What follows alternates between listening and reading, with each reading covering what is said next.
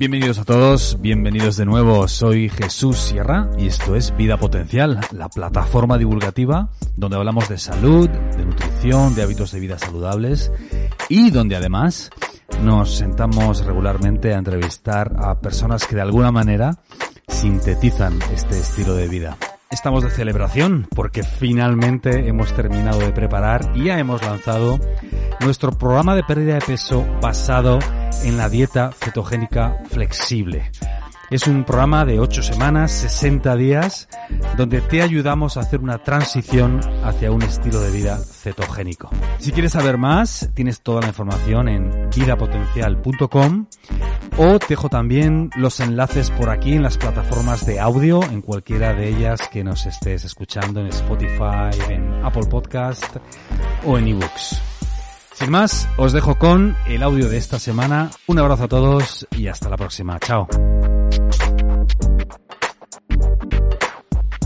El calor puede transformar grasas buenas, favorables para la salud, en grasas malas, desfavorables para la salud. Por eso es muy importante conocer cuáles son los mejores aceites para cocinar. Hola, saludos a todos. Soy Isabel Belaustegui y esto es Vida Potencial. Las grasas han gozado de muy mala prensa en las últimas décadas y sin embargo son grandes aliados para nuestra salud. Las grasas son nuestras amigas. Las grasas nos dan energía, nos protegen del frío, forman un constituyente importantísimo de nuestras células y de nuestro cerebro. Las grasas intervienen en el correcto funcionamiento de nuestro sistema inmunológico y de nuestro sistema hormonal y aportan vitaminas esenciales para la vida y un largo etcétera. Por eso es muy importante que incluyamos grasas en nuestra dieta en el día a día. Ahora bien, no todas las grasas son iguales. Tenemos grasas que podríamos llamar buenas, aquellas que favorecen nuestra salud y nuestra plenitud, y grasas que podríamos llamar malas, que nos perjudican, nos roban salud y años de vida. Y así hay grasas que han sido tildadas de nocivas durante décadas y sin embargo son muy importantes para nuestra salud, como son por ejemplo las grasas saturadas. Esas grasas que son sólidas a temperatura ambiente y que se hacen líquidas con el calor, que proceden en la mayoría de alimentos de origen animal, como pueden ser las carnes, la carne de pato, la carne de cordero, la carne eh, roja de buey, de vaca, la carne de pollo y de pavo, la grasa se sitúa en estos casos bajo la piel, los huevos, el pescado y también otras fuentes de origen vegetal como es la grasa, el aceite de coco, por ejemplo. Y grasas que han sido catalogadas como beneficiosas y así se lanzaron al mercado hace años y hoy sabemos que no son buenas para nosotros, como es por ejemplo la margarina.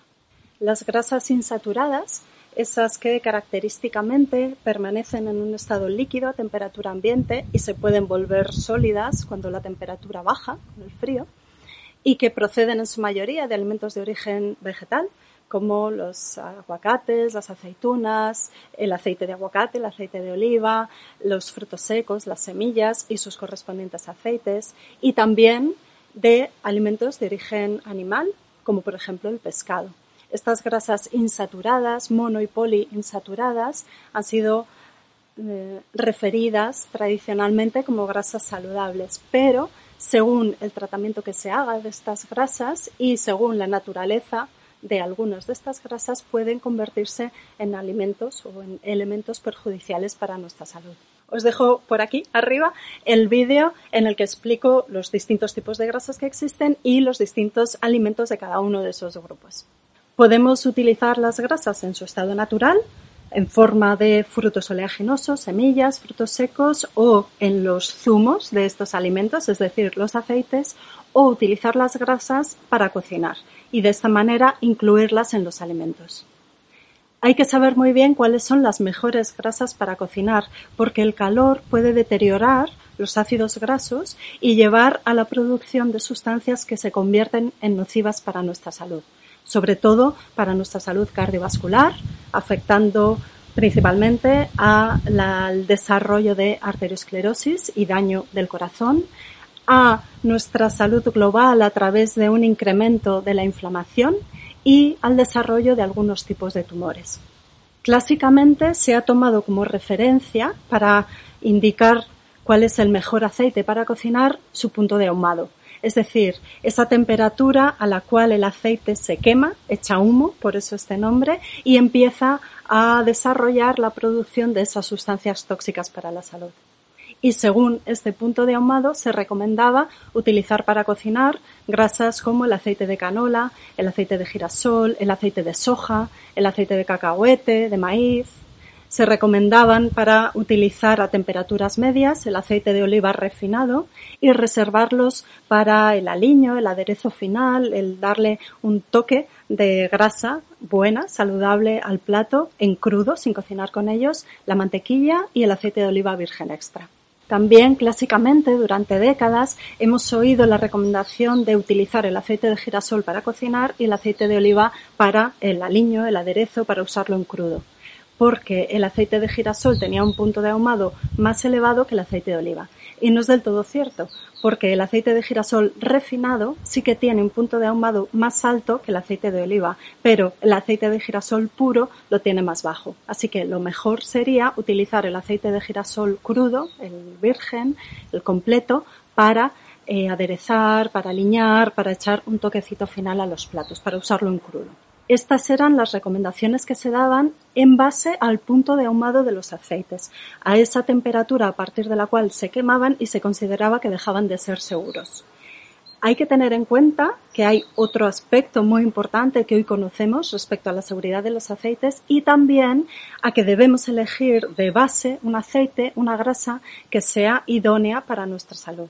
Y en este último punto no entran aceites como el de soja, el de maíz, el de cacahuete, el de algodón, el de semilla de uva o incluso el de girasol, porque son grasas que son están eh, desequilibradas, por decir así, son muy ricas en ácidos grasos que pueden promover en nosotros la inflamación o la producción de sustancias que son nocivas para la salud. Se ha observado que estos aceites, estas grasas, son muy ricas en ácidos grasos omega 6 que son proinflamatorios, favorecen toda la cascada de inflamación que lleva en nuestro organismo a desarrollar enfermedades graves, crónicas, muy prevalentes hoy en día. Y también se ha observado que existe un mecanismo independiente del anterior que tiene que ver con la vía del ácido araquidónico y se deben a una producción propia de metabolitos, de sustancias que son prooxidantes, que nos dañan, que activan o elevan la producción de radicales libres perjudiciales para nuestra salud y nuestra longevidad. En estudios recientes se ha observado que aquellas recomendaciones clásicas no eran las mejores y que fijarnos solo en el punto de ahumado de un aceite no es la mejor estrategia para indicar cuál es el ideal para cocinar. Lo mejor es asociar el punto de ahumado con otras características químicas que guardan relación con la seguridad de un aceite y que en base a esto los mejores aceites para cocinar son el aceite de oliva virgen extra y el aceite de coco.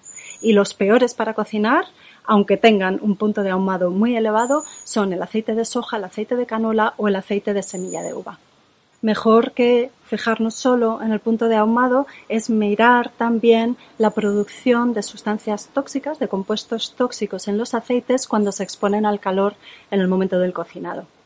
Estos productos tóxicos se producen por distintos mecanismos, oxidación, hidrólisis, polimerización, que dan lugar a la aparición de los llamados compuestos polares, que son sustancias químicas con una alteración en su carga que tienen distintos efectos nocivos en nuestra salud. Se compararon para esto distintos aceites como el aceite de oliva, el aceite de oliva virgen, el aceite de oliva virgen extra, el aceite de coco, el aceite de eh, aguacate, el aceite de soja, el aceite de canola, el aceite de semilla de uva. Y así se pudo llegar a la conclusión de que los mejores aceites para cocinar son el aceite de oliva tipo virgen extra, no el refinado, y el aceite de coco. ¿Por qué los mejores aceites para cocinar son el aceite de oliva virgen extra y el aceite de coco? Porque estas son las grasas que tienen la mayor estabilidad oxidativa. Es decir, aquellos que producen menos de esos compuestos químicos nocivos para la salud. Y es que esta estabilidad oxidativa depende de dos factores fundamentalmente, que son el nivel de saturación de un aceite y el contenido en antioxidantes. Y en estos dos aspectos, el aceite de coco, grasa saturada, y el aceite de oliva virgen extra, grasa riquísima en antioxidantes, son los aceites estrella. Por eso, uniendo todos estos factores, podemos decir que los aceites con un punto de ahumado más elevado no son en sí mismos los más saludables ni los más seguros para cocinar. Tenemos que unir toda la información y entonces podremos saber cuáles son los mejores aceites para nuestra cocina.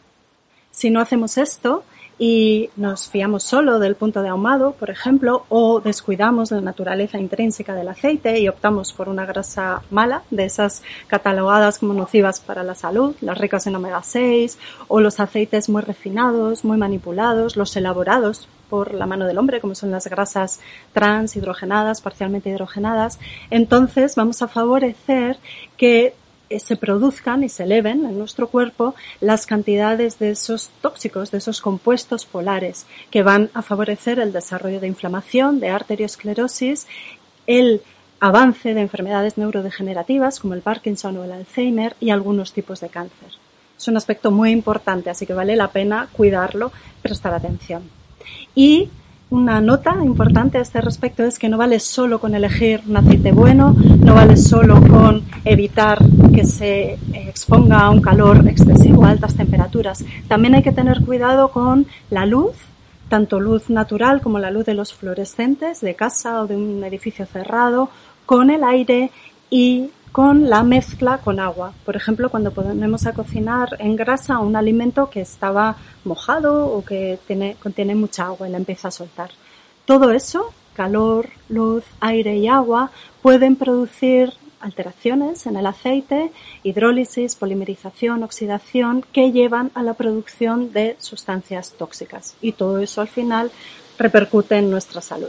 En conclusión, incluid grasas tenerlas en vuestra cabeza como vuestras aliadas, vuestras amigas, que son muy importantes para la salud y para desarrollar nuestro máximo potencial.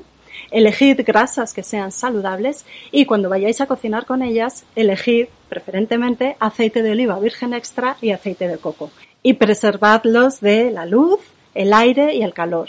¿Cómo? Pues cerrando el bote cada vez que lo utilicéis, desechando el aceite que lleva en la nevera o en el armario un montón de tiempo que ya no os acordáis porque es muy probable que se haya deteriorado, guardándolo en un armario, en un cajón, lejos de la luz y lejos de fuentes de calor.